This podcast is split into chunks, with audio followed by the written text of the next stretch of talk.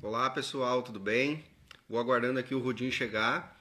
Já para deixar um recadinho para vocês antes do Rudinho chegar por aqui, antes dele enviar a solicitação, que essa live ela vai estar disponível a partir de amanhã no meu canal do YouTube. Então, se você não conseguir assistir aqui, ou se você não tiver tempo de assistir por uma hora, você pode assistir amanhã lá no meu canal do YouTube, que você pode procurar Adestrador Wilson Domingos no YouTube, que você vai encontrar o canal. E você vai poder se inscrever e já poder assistir a live mais tarde, se você não tiver tempo de assistir agora. Mas sejam todos muito bem-vindos quem está chegando por aí.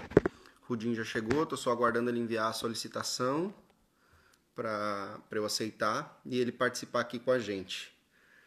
Eu estou convidando toda semana pessoas muito especiais. O Rudinho tem uma história muito legal no mundo do, do adestramento, no mundo do comportamento. Vamos aguardar. Carregando aqui. Sejam bem-vindos. Deixa a pergunta. E aí, boa noite. Tudo bem, mestre? Tudo boa noite, certo? Tudo bem? Tudo. Então, Rudinho, para a gente começar a nossa conversa aqui, eu quero que você se apresente para as pessoas que ainda não te conhecem, uh, fale um pouquinho sobre o teu trabalho, sobre a tua história e pode te apresentar de uma maneira bem livre, tá? Pode ficar à vontade. Primeiro, te agradecer, né, uh, pela oportunidade de a gente estar tá vindo aí e contar um pouco da nossa história, né? Eu sempre aprendi que no mundo do adestramento, da sinofilia, uh, a gente nunca consegue construir um cão sozinho, né? Então esse essa interação entre os profissionais é muito importante para trocar ideias, para para buscar muitas vezes um entendimento comum, aí sim para fazer a educação do animal ou o equilíbrio. Mas vamos lá, gente. Eu me chamo Rudinho Bombassaro, especialista canino. Já trabalho com cães há 25 anos da minha vida. Para mim, isso acabou, virou, virou uma, uma espécie de cachaça, vamos dizer assim, né? Quando a gente inicia nesse mundo, a gente quer cada vez aprender mais, cada vez buscar mais conhecimento. E o melhor de tudo, né, Wilson? Acho que tu já passou por isso também. Quando a gente consegue resolver o nosso primeiro caso de comportamento, isso nos dá uma motivação enorme e, e para mim foi assim porque lá no meu início de carreira lá, eu tinha um baita problema com o Rottweiler. Eu não sabia lidar com o Rottweiler. E aí eu, eu entendi que eu tinha que buscar um profissional, isso eu estou falando lá 20 anos atrás, né? Lá atrás. E eu tinha que buscar um profissional para me ajudar, porque o animal robusto, o animal forte, tem temperamento forte, me arrastava nos passeios. Muitas pessoas entendiam que ele arrastar no passeio uh, era um comportamento que o cão estava ficando dominante e dentro da raça Rottweiler não dá para deixar nós chegar nisso. Então aí eu procurei um adestrador e aí Wilson eu acabei me apaixonando por esse mundo porque em pouco tempo o Thor, né, o meu, hoje ele já tá virou uma estrelinha, né? Uh, ele acabou se transformando aí no período de 30 dias um cão super educado e eu tenho ele como referência na minha vida até hoje, né? Legal, legal, Rudinho. E você é de qual é de qual cidade? Você é do Rio Grande do Sul, né? De qual de qual região você? Em qual região fica a tua escola aí? A gente tem uma estrutura em Lajeado, né? Rio Grande do Sul. Uh, a região aqui uh, alcança o Vale do Taquari e Rio Pardo. Hoje Lajado está aí com mais de 200 mil habitantes, é uma cidade muito próspera. Uh, claro, né, em virtude aí dessa, dessa pandemia que a gente está vivendo aí, mudou muita coisa, né? Eu acho que numa situação global, né? Mas a gente uh, acaba atendendo aí praticamente todo o estado do Rio Grande do Sul aí com o nosso trabalho, Wilson. Legal, legal. E, Rudinho, a primeira pergunta assim, que eu quero fazer sobre, sobre o teu trabalho é, onde você foi buscar conhecimento inicialmente? Assim, você começou aprendendo por conta, por meio que autodidata, e depois você foi buscar conhecimento. Como foi essa história de você aprender a trabalhar com cães que você trabalha hoje em dia? Ok, uh, então começou que nem eu te disse agora. Uh, a gente iniciou uh, não tendo um domínio sobre o próprio cachorro e na época era um Rottweiler quando eu busquei esse profissional, eu já me encantei com aquele mundo ali. Eu pensei, ah, que legal isso, né, cara? E naquela época, Wilson, uh, o que estava mais em alta eram os cães de segurança, né? E aí, como a gente tinha um Rottweiler, ele acabou, esse profissional acabou fazendo para mim a obediência dele e também guarda e figuração. Então, eu vim desse mundo, né? E, e, e, a partir da troca de ideias com, com esse profissional, a gente começou a buscar mais uh, conteúdos e, e, especializações com outros professores, né? Uh, e aí, um dos meus primeiros cursos que me marcaram muito, muito mesmo, uh, foi o meu primeiro curso de figuração profissional, né? Que é ensinar cães a morder, né? Mas não morder de qualquer jeito, né? Esse curso me deu muita bagagem para a gente iniciar todo um trabalho em cima de raças fortes, né? Pastores, pitbulls, mastim, rottweilers, dobermans, em, em raças que a gente conseguia fazer uma obediência bacana e já dar um segmento no treinamento na parte de figuração. Mas iniciou dessa forma, né? Eu tinha que uh, regrar um Rottweiler, não sabia como fazer, procurei uma daqueles ensinamentos, eu me apaixonei e aí falei, cara, como que faz para fazer o que tu faz? E aí ele me indicou, né, escolas, né? Uma delas foi a Cão Sentinela, não sei se tu já ouviu falar do, do professor Marcelo. É o Dourado, né? Isso, Eldorado isso, de Eldorado. E aí a gente embalou aí uma série de cursos, figuração profissional, Policy K9, uh, uh, adestramento profissional, faro de narcótico, faro de explosivo. Nossa, a gente embalou aí uma série de cursos aí que, que hoje nos dá uma bagagem aí para quando tu olhar para o cachorro mais ou menos já fazer, mais ou menos não, para ter a certeza que tu vai dar um diagnóstico preciso em cima daquele problema. Sim, legal, legal, Rudinho. Legal saber como você começou, porque é muita gente começa desse jeito, né? Contrata um adestrador primeiro, acaba gostando daquilo ali, se envolvendo naquele processo todo, né? Muita gente se envolve de uma maneira naquele processo ali e vê que é um, uma coisa que a pessoa realmente gosta de fazer, que é um dom. Eu, no meu caso, eu comecei parecido com isso, porque eu comecei procurando informação só na internet e fui procurando informação, estudando, estudando. Quando eu vi, eu tava, eu trabalhava, eu era professor de, de crianças antes, trabalhava numa escola. Quando vi, era três, quatro horas da manhã, eu estava olhando coisa na internet sobre como ensinar o meu. Eu tinha um fixo sobre como ensinar o meu cachorro a, a fazer xixi no lugar Coisas muito básicas, assim, ah. xixi no lugar certo, caminhar na rua. Daí depois eu comecei a, a ensinar alguns truques para o meu cachorro. E depois eu comecei a ajudar os cachorros dos meus colegas de trabalho e daí ali que depois daquilo ali que eu fui curso, assim, né? Eu fui fazer um primeiro curso que foi lá com a foi com o Leandro na Treinadog, Porto Alegre. E daí assim fui fazendo vários cursos. Também fiz em várias áreas como você. Não sabia que você tinha feito em tantas áreas assim. Eu, eu vejo mais você trabalhando com comportamento ou com shows, que, que é o que eu mais que é o que eu mais vejo. E agora a gente vai entrar um pouquinho nesse, nesses dois, nessas duas esferas que eu acho que é onde você se destaca mais, né? Que as pessoas mais te conhecem, né? Que é pela parte comportamental e pelos shows. Eu vi que você teve um contato com o César Milano, não sei se você fez curso ou seminário. Eu gostaria que você contasse um pouco sobre essa experiência que você teve com a maior referência do mundo canino atual, eu acho, né? Já atual e dos últimos 20 anos, eu acho. Dos últimos é 20 anos. Então, Wilson, uh, a partir do momento, meu querido, que eu mergulhei de cabeça nessa situação de muitas especializações, uh, eu comecei a entender que aquilo ainda não não estava legal ainda na situação de tu equilibrar um cão 100%. E aí, cara, eu fui para isso aqui, ó. ó. o livro do encantador de cães, né? Cara, a história foi muito bacana, Wilson, porque eu tava na praia, né? E eu, que nem tu, cara, assim, ó, tu, tu contando a tua história, passou uma história na minha cabeça também. Uh, sempre fui muito determinado a ajudar o cachorro, ensinar o tutor, dizer, cara, o junto é assim, o centro é assado, o rolo é assim, as, as recompensas é dessa forma que tu dá.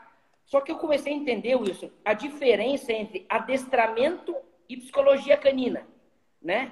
Porque o meu primeiro livro que eu, que eu li do César Milan, eu falei, cara, que legal isso aqui, cara. Eu preciso aplicar isso aqui. E eu me lembro como se fosse hoje. Eu estava passando na praia junto com a minha esposa, com a Fernanda, e eu olhei o encantador de cães. Eu falei, mas que legal, né, cara?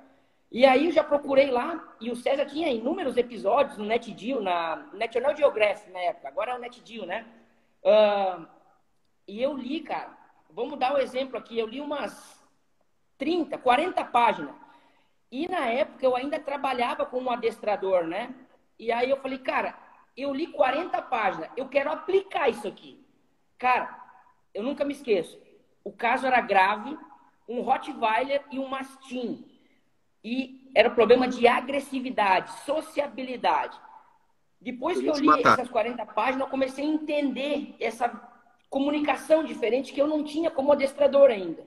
Porque eu sempre entendo isso, e tu vai me até concordar, o adestramento, ah, para mim, ela é a arte de ensinar comandos aos cães. Para mim, é um baita auxiliar. É um baita auxiliar porque tu, tu consegue direcionar a cabeça do cão em cima de uma obediência. Mas quando eu conheci a psicologia canina, eu entendi que tinha que ter um alicerce. E esse alicerce era essa comunicação de cachorro para cachorro, né? Que é o que o César ensina. Então eu já comecei a fazer o trabalho com o Rottweiler e com o Mastim. E, cara, cerca de uma semana, um pouquinho mais, em cima dos quatro pilares dos cães equilibrados, que eu intitulo assim, eu já tive muito resultado, inclusive o adestrador falou, cara, o que a gente não estava conseguindo fazer em 20 dias, de era colocar os dois de frente, a gente já está caminhando com os dois. O que que tu fez? Eu falei, cara, eu li o Encantador de Cães, tá dando certo. E aí o Wilson começou essa minha, vamos dizer assim, essa minha busca em conhecer o César, ter um curso com ele. E aí essas situações estavam interligadas, isso aí que tu comentou agora, com os meus shows de show dog, né? Uh, na época eu tinha o patrocínio de uma ração e a gente gerava muitas vendas para essa ração. E só para te resumir, né? E aí, quando a gente foi renovar o contrato com essa ração, uh, eles me propuseram a ou aumentar o cachê, ou uh, aumentar o tempo de contrato, ou alguma coisa que eu quisesse muito. Eu falei, gente, eu preciso fazer um curso com o César Milan. Porque, cara, na época, Wilson, uh, vamos lá, 10 mil dólares na época, né? E eu não, não, tinha como, né, cara? É caríssimo. Foi em Miami o curso, né? O César sempre atendeu nos Estados Unidos, ele nunca veio para o Brasil. E como que eu cheguei, né? Antes do César, eu fiz um curso com o Roberto Maier, que também é um. Conheço. É, né? Eu fiz um curso com o Roberto. Eu falei, Roberto, como que tu chegou no César? Me explica. É, Lugin, é, são poucas turmas, né? Mas tem um custo, não sei.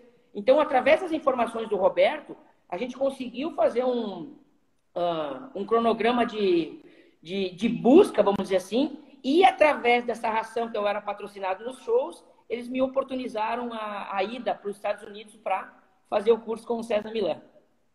Que legal, que legal. E, e lá no curso, ele ele está presente o curso todo ou o curso é feito com alguns auxiliares dele e ele, e ele aparece para algumas lições? Como que funciona lá?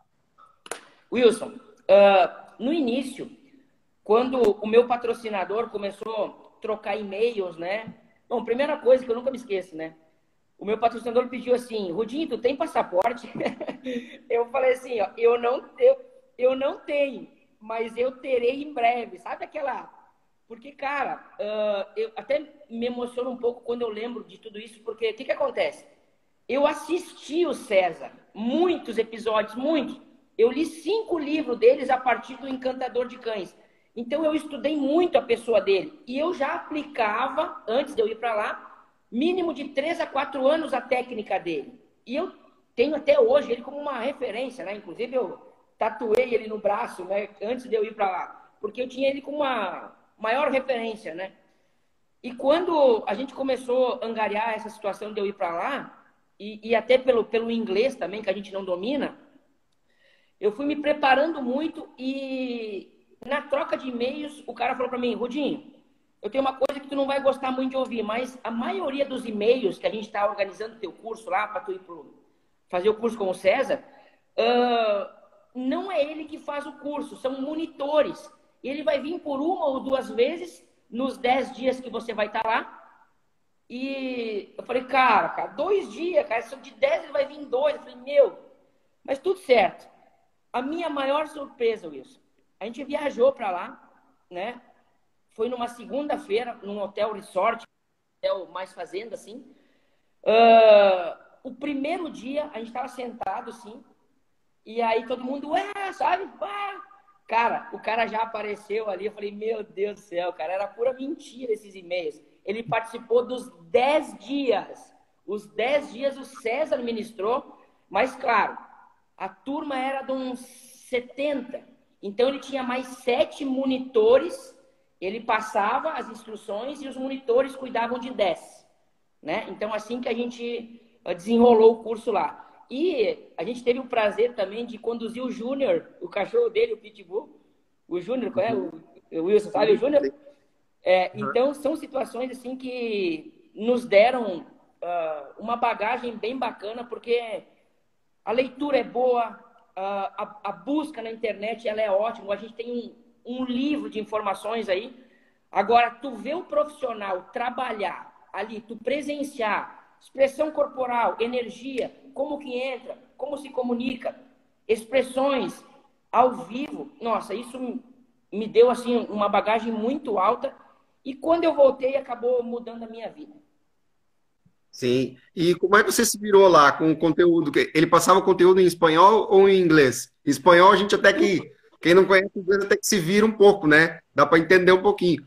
Mas foi tudo em inglês ou espanhol? Uh, foi o curso o, o curso foi todo em inglês, mas na época me, me oportunizaram também de eu levar um tradutor. Só que aí que vem um negócio que eu achei bem fantástico no curso lá. Tudo era em inglês, né? O César não acabava não, não, não falando em espanhol porque, uh, nossa, 95% dos alunos né, dominam a língua ali. Então o curso foi tudo ministrado em inglês. Mas como eu muito o César Milan, e a gente já vinha aplicando a técnica da psicologia canina com muito sucesso. Uh, antes do tradutor, o Gustavo Gislene, né? Até eu acho que ele deve estar assistindo aí. Uh, antes dele me traduzir o que o César passava de informação, a gente já tinha um entendimento do que ele ia fazer. Porque por assistir inúmeros episódios, por ler os livros dele, então a gente quase que se antecipava na situação de como ele ia equilibrar aquele cachorro.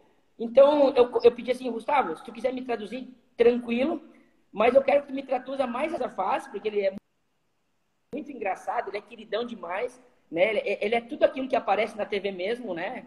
Mexicano, né? Então, é, é muito de tocar, é muito de quebrar protocolo, descer do palco, abraçar. É, muito carismático. Então, eu falei, Gustavo, só me narra as piadas dele, porque o conteúdo, eu olhando para o corpo dele, era quase que uma transmissão de energia, sabe? Porque como a gente já vinha aplicando, e cara, eu também faria dessa forma, porque é assim que tu já me ensinou através dos livros e também através dos episódios. Sim, não teve nada de, de, de, de, tão diferente assim do que ele passa nos, nos livros ou que você vê nos episódios da TV ou no DVD. Eu tenho um DVD em casa dele, do Socialization, aquele DVD sobre socialização, também é muito bom. Então, a, a técnica Sim. que ele passa no curso uh, não difere tanto da, das questões que ele aborda, da forma com que ele aborda os cães na TV. Tipo, não é uma coisa, ah, na TV ele faz de um jeito por que as pessoas às vezes falam, ah, na TV o César faz daquele jeito ali porque ele precisa de audiência. Por isso que ele faz com que o cachorro fique, às vezes, por isso que ele bate naquele enfrentamento com o cachorro, ou, ou que cria aquelas cenas e tal. Então, no curso, não muda nada do que, do que aparece na TV. Uh, ah, perfeita a tua colocação, perfeita. Não muda nada. Porque o que ele mostra na TV é o que é a essência dele mesmo. É o que ele ensina no curso. Essa situação de abordagem no cachorro, a comunicação com o cachorro, essa, essas atitudes que ele ensina muitos para os tutores, né? essas novas atitudes, tudo que ele ensina no curso a gente já tinha acompanhado em episódios, claro, né? Uh, a gente ganhou uma apostila muito aprofundada de cada pilar, de como executar a técnica de uma forma uh, mais ampla, assim, né? Mas uh, não se difere, Wilson não se difere, porque tudo que a gente vê nos episódios, tudo que ele escreveu nos livros, é o que ele realmente aplica se ele tivesse em off. É da mesma forma. É e bom, realmente bom, acontece. Sim. bom esse, esse, esse feedback, porque muita gente, muitos outros adestradores, treinadores, acham que, que aquilo ali é puro sensacionalismo, que, é. que ele faz aquilo de propósito, que na vida real ele trabalha, deve trabalhar de outra forma, ou que não é tão rápido quanto acontece na televisão. E bom saber quem esteve lá com ele, quem fez o curso lá. Na, você fez o curso lá na, no centro dele mesmo? Uh, não, isso. Uh, o centro dele é em Santa Clarita, tá? Uh, eu fiz o curso em Miami com ele, porque não sei o que tinha acontecido em Santa Clarita, ele já tinha feito um curso lá, e aí ele acabou trazendo esse curso para Miami, né? Uh, Fort Lauderdale, até pra, a pronúncia é muito... Eu sempre me engano um pouquinho nessa pronúncia aí desse, desse dessa, nome dessa cidade. Uh, mas, é como tu falaste aí, uh, a situação da psicologia canina, uh, quando tu começa a aplicar ela da forma certa e buscar os pilares na ordem certa, porque geralmente os, os tutores não fazem na ordem certa, a gente consegue um resultado muito rápido, muito satisfatório, uh, em, em, questão de, de minutos, entende? Porque é mudança de uma atitude humana em cima de um mau comportamento canino, que é o que o César ensina. Então é uma junção, né? Não adianta hoje, e a gente entende isso, e eu também já admiro o teu trabalho, assisti alguns vídeos que tu fez, Hoje não adianta a gente trabalhar somente o cachorro. Não tem como. A gente tem que ter uma junção juntamente com o tutor, que eu já vi tu fazer vários vídeos ensinando o tutor. Cara, essa é a atitude. Bloqueia dessa forma. Eu vi um vídeo que tu fez com o pastor alemão, para ele não entrar para dentro de casa. Perfeito, cara. É isso aí, perfeito demais. Isso é a atitude que tu teve para ensinar o tutor a ter novas atitudes. E assim a gente costuma dizer que busca um novo cão daí, né?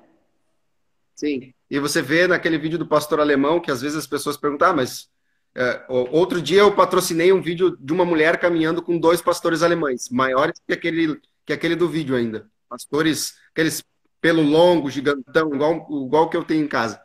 E tá. um cara comentou lá ah, mas não adianta você treinar, se, porque se passar, se passar alguma coisa na frente, os, os dois vão puxar ela, ela vai cair de joelhos no chão e vai deixar os dois irem embora. Então a ideia é fazer com que as pessoas entendam que não é a força física que vai fazer com que, com que você consiga controlar um cachorro, né? Uh, não é a força física de oito meses consegue controlar cachorro de 40 quilos, né? Como no caso do último vídeo do pastor alemão ali. Mas uma questão que eu quero perguntar para você é o que, que você tem de dificuldade para ensinar as pessoas. Qual a, a maior barreira que você vê, às vezes, nas pessoas, de resistência nas pessoas, para conseguir chegar num bom resultado, uh, usando os métodos que você aprendeu com o César? Então, vamos lá. Meus tutores queridos agora, por favor, não me entendam mal, tá? Porque o Wilson, é. ele, ele, ele, ele, pegou pesado agora, mas vamos lá. Gente, assim, ó. Uh, nas minhas aulas, Wilson, eu acho que tu é da mesma forma, eu sou muito franco. Porque se eu quero chegar num resultado satisfatório, a gente tem que ser franco com o tutor e mudar velhos hábitos. Principalmente a humanização dos cães. Eu sempre ensino para as pessoas assim, gente, cães são instintivos. Nós somos intelecto, emocionais e espirituais. Não tem nada a ver uma espécie com a outra. Mas até tu tirar isso da cabecinha das pessoas para dizer assim, ele não é o teu filho, ele é o teu cachorrinho, nossa, isso demora muito demora. mais do que a gente ensinar o próprio cachorro, tu entende? Mas uh, as maiores resistências, muitas vezes, é aqueles velhos hábitos de, de humanização. Muitas pessoas uh, entendem que tratar o animal bem é tratá-lo como uma criança, entende? Então, muitas vezes eu, eu chego num, num local para fazer um treinamento a domicílio, vamos dar um exemplo, e aí eu vejo lá, né, o cachorro já tomou conta do sofá, já dorme na cama com a pessoa, e aí qualquer lanchinho que está comendo já está para o cachorro. Uh, muitas vezes, ao invés de fazer um passeio com o animal, eles entendem que um passeio de xixi e cocô já é um passeio, né? Deve também passar por essas situações. E aí eu começo a dizer assim, gente, uh, se eu voltar um pouco à ancestralidade dos cães, os cães são migratórios, os cães precisam gastar energia, independente se é um pastor alemão ou se é um chihuahua. Os dois precisam gastar energia. E aí a gente começa a fazer os pilares na ordem certa. E eu sempre vejo que em cães que a gente. Porque tem uma diferença no meu trabalho entre equilíbrio e obediência e reabilitação. Quando eu faço uma situação de reabilitação, que são cães numa fase adulta, são cães que já são reincidentes no comportamento, já mataram, já agrediram, uh, fobias, fixações, uh, uh, ansiedade por separação, inúmeros problemas graves, até eu fazer a pessoa entender que ela tem que mudar hábitos, hábitos de seis anos, sete anos, oito anos, que geralmente é a idade do cachorro, elas demoram bastante. Então, no início, Wilson, a maior resistência é fazer as pessoas entender que o animal ele é instintivo e o animal ele não pensa da mesma forma que a gente. E aí eu encontro às vezes esse tipo de resistência. Mas quando a gente aplica, né, ó, eu vou mudar meu comportamento aqui, minha atitude. Olha o resultado no cachorro agora. Vamos dar um exemplo aí básico. Um passeio com o cachorro, né? Puxa o dono, puxa, puxa, a guia colocada no lugar errado, o dono com aquela tensão de guia, daqui a pouco vem, uhum, tipo assim, né? Vamos caminhar com o meu cachorro, né? Assim. E aí tu vai lá, coloca a guia no ponto certo, faz postura, relaxa, entra num, numa conversação de energia com o animal, tranquinhos, né? Para aguçar essa parte do cachorro de, de sensibilidade, essa conexão física. Cara, como é que contigo ele não puxa? Aí a gente começa a dar a volta e dizer assim, cara, é desse jeito que tem que fazer. Mas tu tem que esquecer velhos hábitos.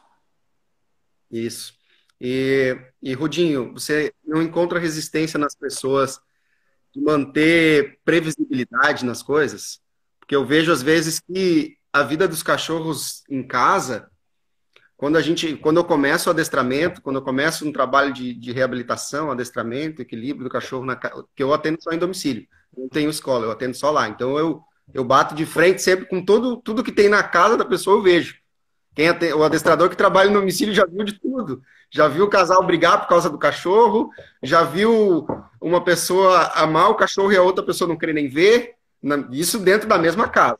Então, quando a gente começa o adestramento, quando eu começo o adestramento, às vezes eu noto problema de, previs, de previsibilidade. O cachorro não tem um, um comportamento que ele sabe que todos os dias o dono vai agir da mesma forma, ou com todas as pessoas, o, o cachorro tem que agir do mesmo jeito, que todas as pessoas vão agir do mesmo jeito. Então, eu acho que às vezes os cachorros, a gente acaba confundindo a cabeça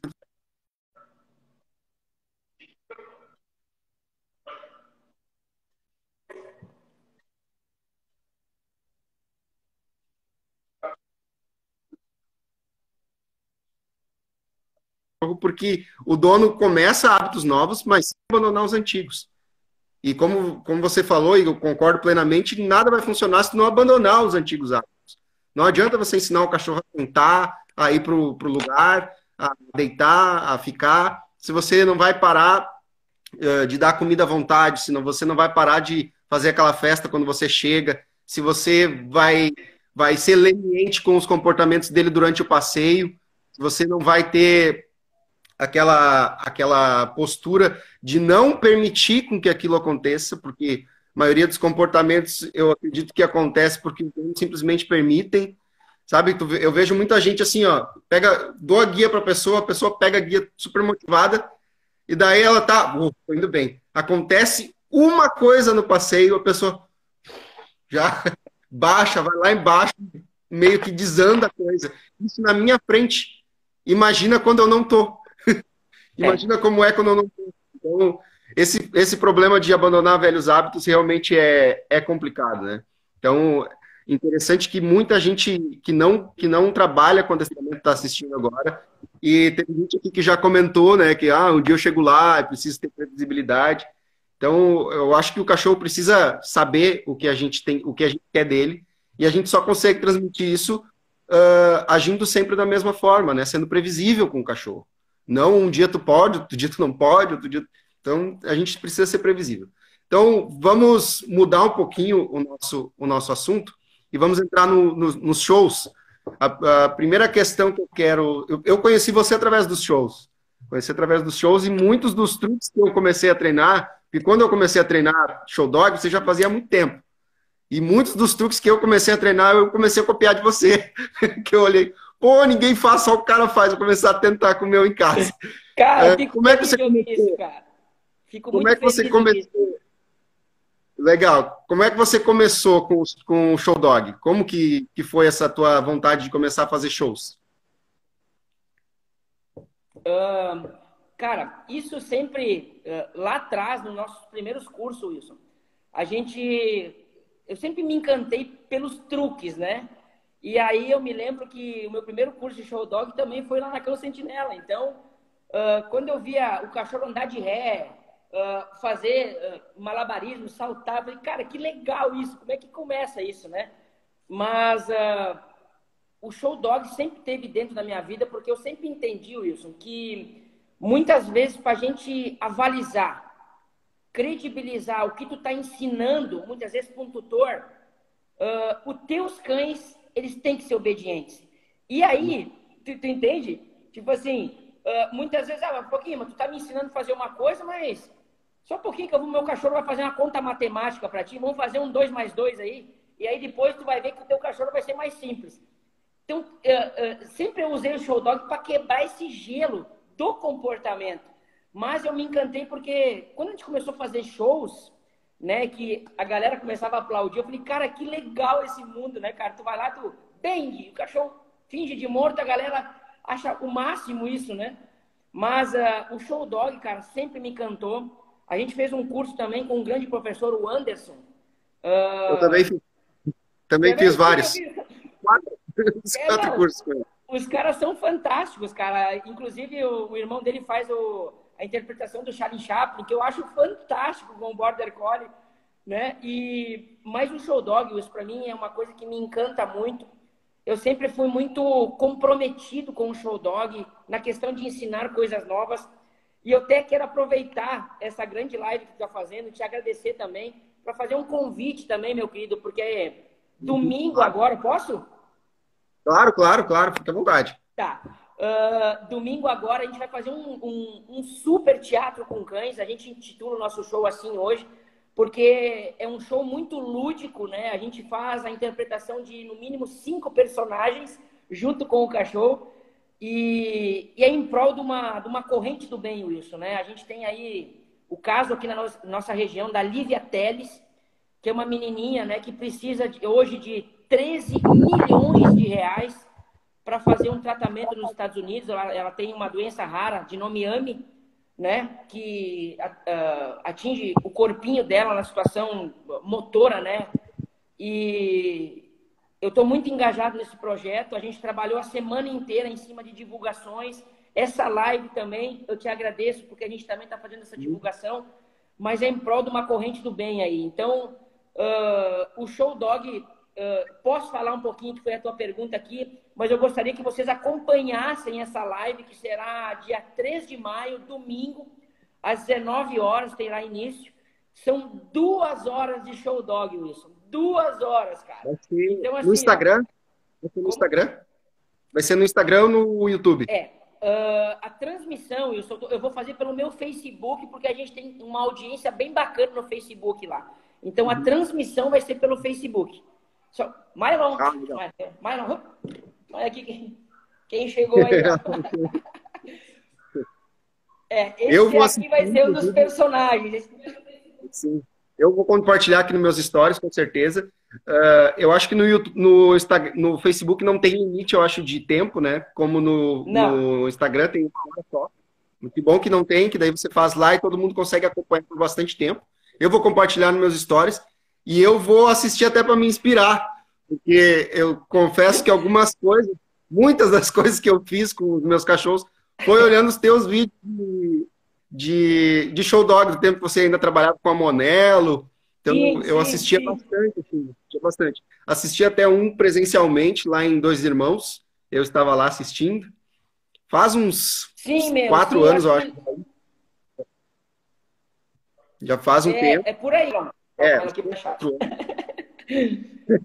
mas e... o Show Dog, Wilson, ele. Cara, eu, eu adoro fazer, eu adoro criar os números. E a gente vem lá daquele mundo lá ainda da, da, dos cães de polícia, então a gente foi adaptando o nosso teatro, porque eu entendia que aquele, aquele, aquele teatro não, né? Aquele show de adestramento de cães mordendo, bombinha estourando, sabe? Ah, uma situação mais intensa. Muitas vezes a criança chorava, muitas vezes a, a mãe não gostava, entende? Que é a situação de segurança. E quando eu fui para o lado mais lúdico, né? Ah, vou criar o personagem do Chico Bento. Aí eu faço com o Pitbull, né? Quem roubou meu lanche, né? Vai lá, come o lanchinho, volta para a corda. Você meu Deus, Rudinho, tá fazendo isso com pitbull, cara, um animal considerado, né, Wilson? Meu Deus, agressivo, uhum. né? Uh, sem controle. E aí tu vê um pitbull dando um beijo, levando uma flor, carregando uma cestinha. Então, tudo isso é, é muito encantador e, e, eu uso o show dog uh, para credibilizar muitas vezes aí um comportamento de desequilíbrio aí que o tutor muitas vezes não acredita que dá certo. Eu disse, gente, se hoje tem cães aí que conseguem resolver equações matemáticas e você não consegue caminhar com o seu cachorro, então vamos lá, o animal é inteligentíssimo. A questão é você mudar o comportamento. E aí há uma junção aí e aí tu vai buscar a verdadeira harmonia. Sim, eu faço eu faço show dog também, eu faço com Malinois, que Sim, também é um cachorro grande. As pessoas olham ele no e o meu Malinois é, é maior do que a maioria dos, dos Malinois, ele é gigante. As pessoas olham ele assim, ficam meio, meio assim, meio com medo. E o meu trabalho durante o show, nos primeiros 5, 10 minutos, é só em fazer as pessoas perder o medo dele. É. E daí eu vou mostrando que ele ah, é fofinho, busca as coisinhas, reza antes de comer e tal, faz aquelas coisinhas. Daí depois eu vou começando a trazer as pessoas para cima do palco para fazer algumas coisas junto com ele, né? E isso realmente faz com que as pessoas se aproximem mais, porque antes eu não fazia, eu não fazia show dog, eu fazia dava, dava palestra em evento e tal, mas eu notava que a palestra ela, se não for para um público muito nichado, se não for para quem ou para quem trabalha com rampete ou para quem um público muito nichado que está naquele evento só por causa da palestra, é, é complicado de você é, prender a atenção das pessoas. Já o show dog, não. O show dog, em, em, em 30 segundos, você prende a atenção das pessoas como você não prenderia em meia hora de palestras.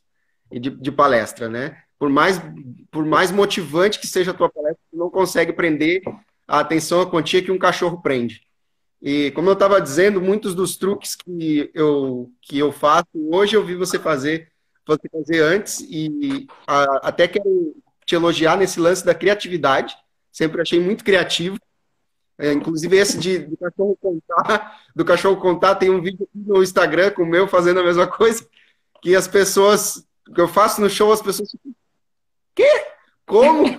Porque o lance é tentar, e olha que eu observei muito você fazendo para eu entender como que você, como que você se comunicava com ele para fazer ele parar de latir. E, e o lance é esse, fazer com que as pessoas uh, entendo que o cachorro é capaz de coisas incríveis, né? Que a gente consegue fazer o que a gente quer com o cachorro. Imagina, imagina só ensinar o cachorro a fazer xixi no lugar, ou só ensinar o cachorro a ficar mais calmo dentro de casa, né? Isso é, é uma coisa tão fácil, mas que depende da gente, né? O cachorro não vai aprender sozinho, da mesma forma que ele não aprendeu nenhum truque que eu ensinei sozinho, ele não vai aprender uh, outras coisas mais uh, complexas como coisas mais simples também dentro de casa. Na verdade, ele aprende. O cachorro acho que está aprendendo o tempo todo né, com a gente, só que às vezes a gente ensina coisas que não, que não são tão legais né, da gente, da gente treinar. E, Rudinho, eu quero que você fale um pouquinho sobre os teus cães. Quais os cães que você está usando nesses, nos, teus, nos teus shows? Nos shows? Eu utilizo o Johnny, que é um pitbull red nose, né? O Johnny faz inúmeras coisas. Eu sempre que eu me apresento com ele, é o que tu passa com o Malinois. Hoje, hoje mais não muito, porque a gente, nossa, já rodou o nosso estado todo aí, então as pessoas já têm um conhecimento do Johnny, até por vídeos, então elas vão até mais tranquilas quando eu chamo para fazer um número junto. Mas a gente tem o uhum. Johnny, o Pitbull, a gente tem o Border Collie, o Zig, que é o... Até eu vou fazer uma pergunta para ti. Tu já está conseguindo fazer ele contar você virado de costa? Não, ainda não. ainda não. Eu ainda não fiz. tem que olhar, tem que te observar. Eu, eu, Vou olhar a tua live. Ô, Bruxo, eu tô fazendo assim, eu, eu fico de costas assim, eu falo, Zig, quanto é que é 2 mais 2? Pam, pam, pam, pam. E eu não me movimento nada, eu não, não mexo nada, nada do meu corpo. Então fica a dica aí, Bruno. Interessante, é um plus. É, eu vou fazer, eu vou te mandar, tá? Mas uh, a gente tem o Jack Mylon, porque eu sempre quis interpretar o número do Máscara. Eu assisti o filme do Máscara, faz parte da minha infância, né? E, e aí eu queria interpretar o Mylon, né? Com o Mylon. Fui atrás de um Jack Russell, me apaixonei pela raça, energia alta, tarados pela bolinha, né? Jogar uma bolinha, ele já vai lá e, e traz para ti. Uh, são bom de boca, eu sempre digo, cão que é bom de boca é bom de treino, né? Então eu sempre procuro essas raças. Tu também? E, e, o Milo, Jack Russell, e eu tenho o Tom também, que é o Spitz alemão, que a gente faz a dança com cães. Né? A gente vai interpretar o Michael Jackson agora. Olha o Zig tá aqui, ó. Zig, vem. Zig, Zig, sobe, Zig, sobe. Aqui, ó. Vai quem chegou aqui, ó. ó. Vamos botar aqui. Zig, Zig, Zig. Zig, aqui, ó. Olha o Zig, Zig, assim. Olha lá, ó. Zig. Vamos fazer uma brincadeira. Zig, Zig, assim. Graças. Graças. Ok. Olha lá. Vamos fazer uma Wilson nova agora. Vamos, vamos fazer bombar mais essa live assim. Ó, eu vou só mostrar os dedos para ele e ele vai ter que latir. Tá bom? Vamos lá.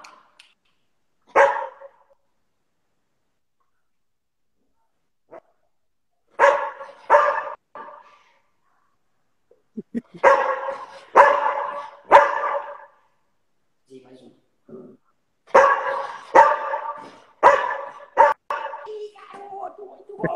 muito bom, muito bom. muito bom.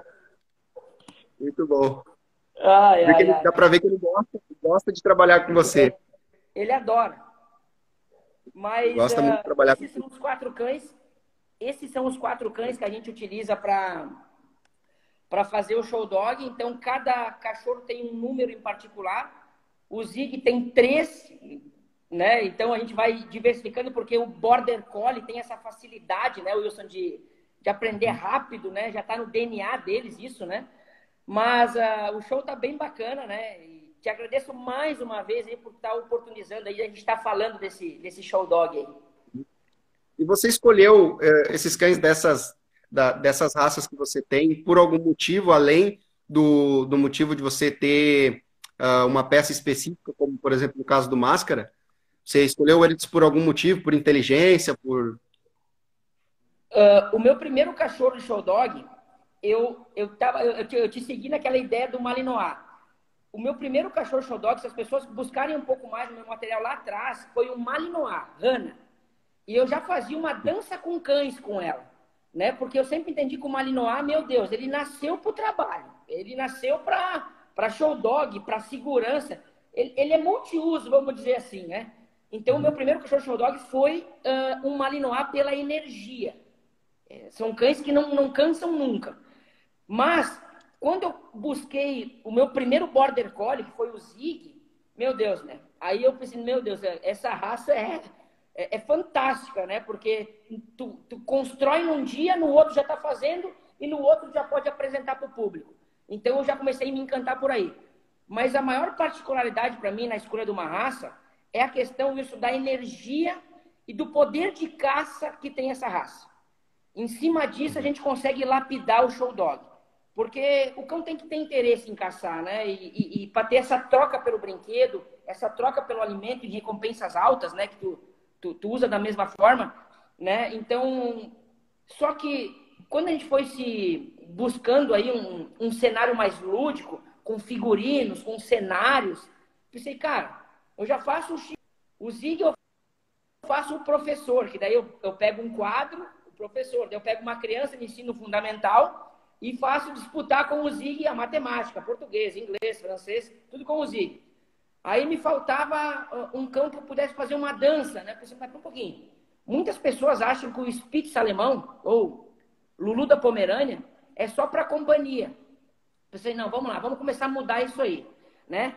Aí eu peguei um Spitz. E, cara, a gente começou a fazer os passinhos do Michael Jackson lá, andar de ré, trançar, caminhar em duas patinhas, nossa. Aí eu já quebrei esse gelo de, ah, mas o Spitz é só um cão que late para campainha. Não. Ele é inteligentíssimo. A questão é como que tu lapida esse caráter dele. E por último, é o que vocês viram que é o Mylon. Que daí eu sempre tive essa, essa, essa vontade de interpretar o Máscara, né? A fantasia, tudo. Eu pensei, mas um pouquinho. Se eu vou fazer o Máscara, eu tenho que buscar um Jack Russell, que é o do filme. E aí vai casar o meu número. E o Mylon, tu vai ver domingo, ele tá, ele tá voando, ele tá voando. E ele Quantos não anos tem dois anos ainda. O Mylon não tem dois anos ainda. E, por exemplo, você falou no caso do Spitz, é um cachorro que, olha, eu acho que é o que bateu o recorde de atendimento meu, foi o Spitz, um dos que mais eu atendi, dentro de apartamento, dentro de casa, e é sempre o mesmo problema, e são cachorros com altíssimo potencial, altíssimo potencial, você vê um potencial incrível nesses cachorros, porque eles têm um, uma caça alta, eles têm uma vontade de, de trabalhar muito forte, nos que eu, pelo menos nos mais problemáticos que eu peguei, aqueles mais destruidores, aqueles mais latidores, têm um potencial muito grande, só que eles não são usados para nada, né? Eles são cachorros às vezes que ficam muito ociosos, com só no colo o tempo todo, nanando aquele cachorro o tempo todo. O cachorro já não aguenta mais ficar dentro de casa, então ele acaba focando a energia dele em outros lugares. Então, interessante que você que você falou sobre os teus cães, sobre a escolha deles, e eu queria saber um pouco sobre qual, como que foi o período para você socializar eles para apresentar para o público. Você teve alguma dificuldade com algum deles nesse aspecto? Deu uma trancada. Deu uma trancada. Uh, sim, eu te entendi. Uh, agora tá, deu certo. Então, quando eu pego um cão para show dog, eu já, eu já tenho todo um cenário, eu já tenho todo um, uh, um segmento para mim chegar na performance daquele número. Então, desde. Eu, eu, vamos lá, a desmama com 62 dias, cara, com 50 eu já estou incomodando o criador para dizer assim, cara, me dá para cá esse cachorro. Trancou de novo. Me dá para cá esse cachorro. Seu áudio está rolando.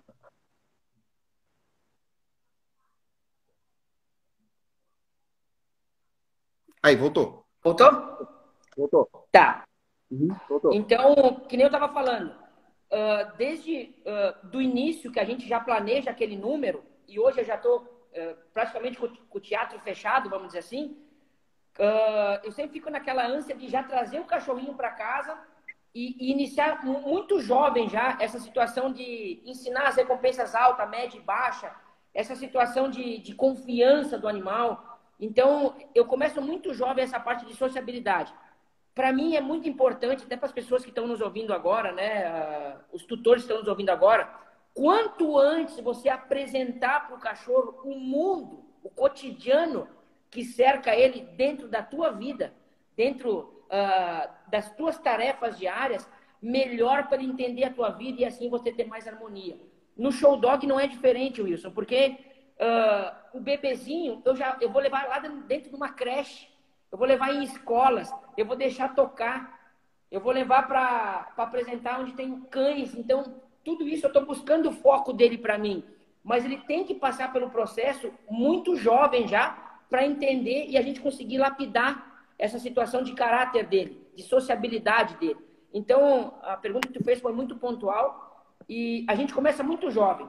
Ah, Rudinho, um cachorro de 3 anos, de 4 anos, tem como fazer show dog? Tem. Mas a gente não vai tirar as qualidades dele se fosse iniciar ele com a idade correta. Sim, sim. Com certeza. E você, você teve alguma dificuldade com algum dos seus cachorros? Algum deles te deu mais trabalho na questão da socialização? O Pete, né? O, o Johnny, o Pitbull. É, porque. Uh, por mais que a gente. Eu sempre digo, né? E, uh, temperamento, temperamento. Nasce com o cachorro. Caráter, a gente lapida, né? Sempre eu tenho essa máxima. Mas o Johnny, por ser um pitbull, ele já está enraizado nele, essa situação de dominância, está tá enraizado. Então, muitas vezes, uh, se tu não apresentar logo o mundo para ele, e mostrar para ele que ele vai fazer parte do mundo dos humanos, sem brigar, sem, né, todas aquela, aquelas uh, características, né, que que maus pitbulls, através do seu dono, né, que não tem essa responsabilidade, uh, acaba acontecendo acidentes. Eu digo que o Johnny, para mim, foi o mais teimoso, vamos dizer assim. Não que não deu isso, mas o mais, se eu fosse usar uma palavra, eu usaria o mais teimoso, porque eu vejo que o pitbull, ele não gosta da repetição. Ele tem muita energia, é um animal robusto, um animal que muitas vezes tu jogar 30 bolinhas para ele, vai buscar 30, mas como tu, uh, tu começa a ensinar ele em cima de uma repetição, repetição, repetição, repetição, na quinta, sexta vez ele já começa a ficar muito ofegante, porque ele não gosta da repetição. Diferente do Border Collie, diferente do Spitz, diferente do Malinois, diferente do Coisa mais psicológica, né? Não é, é, física, é psicológica. Né? É isso aí, é psicológico. E não que o corpo eu... dele não tenha essa... Pode falar. Uhum eu, eu, eu pensei em te perguntar essas questões sobre os teus cachorros, porque todo mundo vê que os teus cachorros são, são super educados, são super mas eu acho que isso não quer dizer que não tenha, que você não tenha tido algumas dificuldades no caminho ali, né? Com o teu pitbull, a gente sabe que tem muitos casos de pitbulls que têm problemas com outros cães. Você nunca enfrentou nenhum tipo de questão de, de socialização com outros cães, com ele, nenhuma dificuldade nessa questão? Eh, eu vejo que ele é muito tolerante hoje em dia. Ele sempre foi assim? É do temperamento dele? Ou você teve que lapidar isso? Wilson, eu tive que lapidar isso. Uh, eu sempre ensino os nossos tutores, e isso é bem bom, tá, gente? Uh, Rudim, todas as pessoas podem ter um pitbull. Eu sempre ensino, Wilson, que nem todas podem. E sou muito franco nisso. Porque se tu pegar um tutor aí que muitas vezes ele é sedentário. Exemplo, tá? Dando um exemplo básico. O cachorro de energia muito alta, que é o caso do pitbull, não vai ser compatível essas energias. E aí o problema pode acontecer e problemas graves pela potência que tem o pitbull, pela dominância que ele tem. Quando eu peguei o Johnny, com três meses já, sabe o que eu fiz com ele? A primeira tarefa dele eu peguei o Johnny e coloquei dentro de um galinheiro. Galinhas, várias, assim, várias, várias. E ele começou a. Sabe? Aquele instinto. Uhum. E aí já teve as primeiras correções, e aí já teve a situação de ele né, uh, baixar aquela situação de caça dele. Então, começou muito jovem. Mas uh, o Johnny, hoje, ele me ajuda muito. O Johnny, hoje, por eu ter apresentado lá atrás, né? Ele é um cão terapeuta. A gente visita aí hospitais, a paz, fazendo a fisioterapia de crianças especiais em cima do cachorro. Mas aí tu vai me pedir assim, ah, Rudinho, mas tu fez isso lá naquela fase de sprint, né? Que a gente tem aquela fase lá, que o cachorro tá aprendendo tudo muito rápido. Sim, teve que ter sociabilidade com criança. Com... Trancou de novo aqui. Já vai voltar. Tá. Teu áudio tá ok, é só a imagem que, que deu uma travadinha. E passar por todo o processo, seja com criança. Voltou. Uh, com criança, com outros animais que eu digo, né? Situações de cotidiano. Então, quando eu levo o Johnny para uma apresentação hoje, as pessoas ficam abismadas, sabem com o quê? Eu pego um pote, Wilson, eu pego um pote de comida, e aí eu pego um, porque geralmente os adultos não querem participar, né? Porque eles têm mais resistência. Mas tu pega uma criança Depois... de sete aninhos, sete aninhos, aí tu pega pelo braço, traz lá. Eu quero que tu me ajude a alimentar um pitbull. Aí tu bota o pote, aí ele fica olhando assim, escorrendo aqui a, a baba para comer. E ele começa a comer e a criança vai lá e faz um carinho nele. Tira a comida da boca dele dá um, tapa na bunda, puxa o rabo dele. As meu Deus, o teu pitbull não reagiu. Gente, porque teve todo um processo, né, Wilson, que a gente sempre ensina, eu acho que ensina da mesma forma, de sociabilidade, de mostrar para o cachorro que a criança não é um adversário. A criança é um membro da família, é um membro da matilha dele. Então, uh, se eu for te dizer hoje, o Johnny, ele só me ajuda hoje. Uh, quando eu pego um cão, Wilson, de temperamento forte, que vem para uma situação que ele já matou, já matou. O que, que eu faço primeiro para fazer ele entender Qual é, é a, a nova hierarquia? É com o Johnny. Claro que a gente nunca vai deixar chegar em correções de briga, nunca. Mas a situação muitas vezes é tu caminhar com o cachorro problema. E aí começa a se estabelecer uma hierarquia. Porque o humano líder, o Johnny seria o segundo e o cachorro o terceiro. E a gente começa a buscar esse equilíbrio ou essa reabilitação com o pitbull.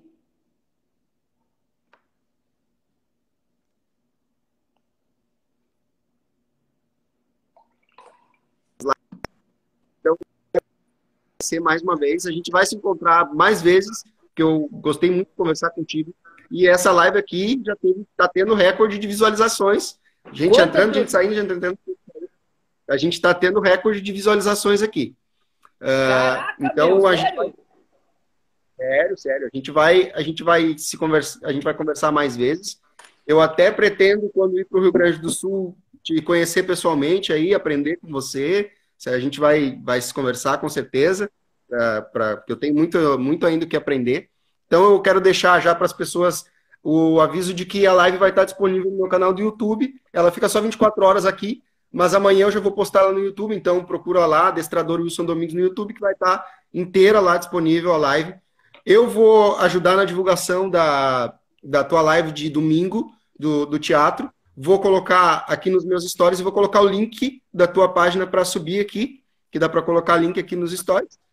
E então, Rudinho, muito obrigado pela, pela tua participação. Foi uma honra te receber por aqui. E pode deixar aí o teu recadinho final aí para a galera. Bom, Wilson, primeiro eu quero te agradecer. Uh, eu acho que tu é um, um menino aí que está numa ascendente. Parabéns. Acompanhei aquele teu vídeo que viralizou. Achei fantástico. Parabéns pelo programa da Eliana, cara. Bruxo, parabéns pelo programa da Eliana. É, eu acho que sempre que profissionais aparecerem em mídia nacional, isso ajuda todos nós. Ajuda todos nós. Porque, cara, eu, eu, eu, eu acho fantástico o mundo dos cães, eu sou até suspeito em dizer. Mas sempre que bons profissionais estejam representando bem, estilo César Milan, Alexandre Rossi, o Wilson, que foi lá e nos representou também. Então, eu fico muito feliz com isso, porque mostra que hoje, mais do que nunca, o cão não é mais um cão. O cão é um membro da Cuidados, que requer bons profissionais, que requer muitas vezes uh, um conhecimento de profissionais que estudaram para isso, que se dedicaram, que fazem isso de suas vidas. Então, eu quero agradecer pela oportunidade dessa live. Uh, reitero o convite para tu vir nos conhecer na nossa estrutura bem bonita também. A gente, a gente consegue trabalhar aqui 70 cães por 70 cães por semana, dá mais de 3 por mês, né? Então, é, eu estou muito feliz com isso tudo. Então, uh, obrigado pela live aí. Uh, quero reiterar o convite, né? Gente, domingo aí, os seguidores, queridos seguidores do Wilson também aí, uh, domingo, dia 3 de maio, domingo de maio, faremos um grande, uma grande live aí para o Brasil aí, com um super em prol da Lívia Teles, que é uma menininha encantadora, precisa de um valor extremo, né, para poder para sua reabilitação de saúde. Então, é uma corrente do bem e eu faço convite para todo mundo aí, tá bom? Beijo no coração de todos aí Valeu, e até uma próxima oportunidade, meu querido. Valeu, Rodinho. Muito obrigado. Valeu. Tchau.